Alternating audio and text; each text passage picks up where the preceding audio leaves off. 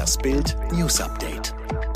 Es ist Montag, der 25. April und das sind die Bild Topmeldungen am Morgen. Macron gewinnt Präsidentschaftswahl in Frankreich. Putin will Soldaten und Zivilisten aushungern. Kritik an Ampel-Bundesregierung wächst. Viele in Europa atmen auf. Frankreich-Präsident Emmanuel Macron setzt sich erneut gegen die Rechtspopulistin Marine Le Pen durch. Der Vorsprung war dabei laut den ersten Prognosen deutlicher als befürchtet. Vor zwei Wochen sahen Umfragen noch ein knappes Kopf-an-Kopf-Rennen vorher.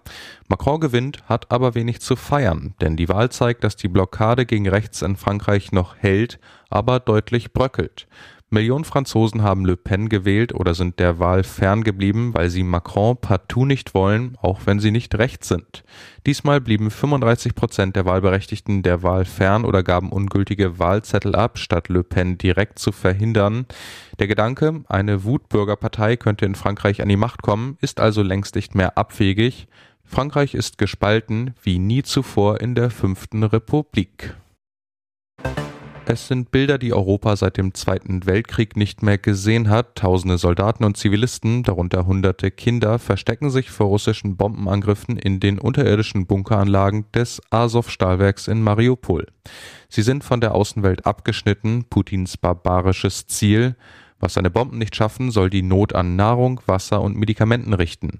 Er will die Kämpfer und Zivilisten unter dem Azov-Stahlwerk aushungern. Das Elend der Menschen in den alten Sowjetbunkern wird immer größer. Die Vorräte, die wir in den Luftschutzbunker mitgenommen haben, reichen nicht mehr aus, sagt eine Frau in einem Video, das gestern vom Azov-Regiment veröffentlicht wurde.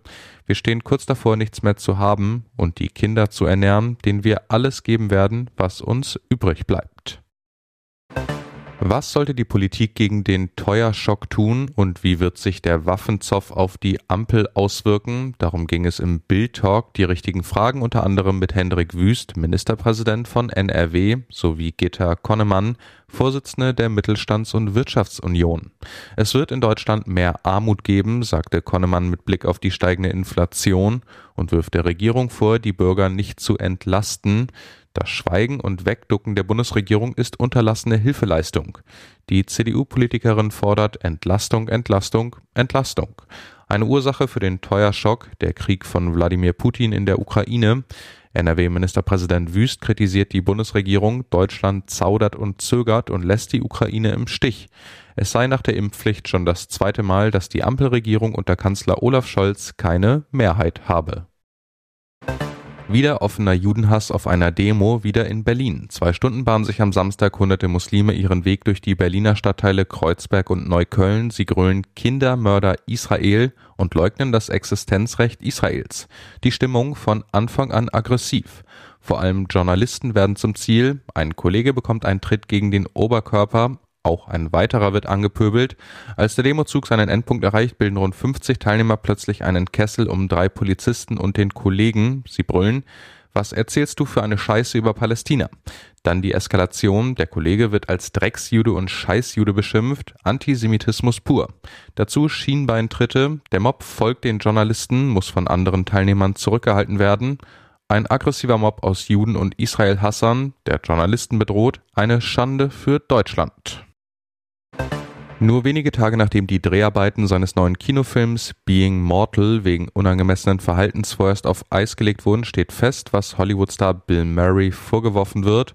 Der 71-Jährige soll Frauen am Set angegrapscht haben, wie ein Set-Mitarbeiter der US-Seite Page Six verrät. Er war sehr auf Körperkontakt aus, mal legte er seinen Arm um eine Frau, mal berührte er ihr Haar oder zog an ihrem Pferdeschwanz, aber immer auf lustige Art und Weise. Der Set-Mitarbeiter weiter, obwohl sein Verhalten nicht verboten ist, fühlten sich einige Frauen unwohl und er hat definitiv eine Grenze überschritten. Eine weitere Quelle sagt, dass Murray, der anscheinend aktuell Single ist, Frauen liebt und gerne flirtet.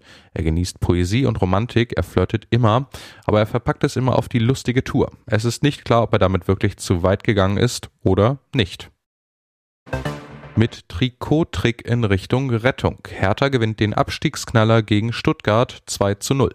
Kurios, die Berliner spielen im heimischen Olympiastadion in den dunkelblauen Auswärtstrikots.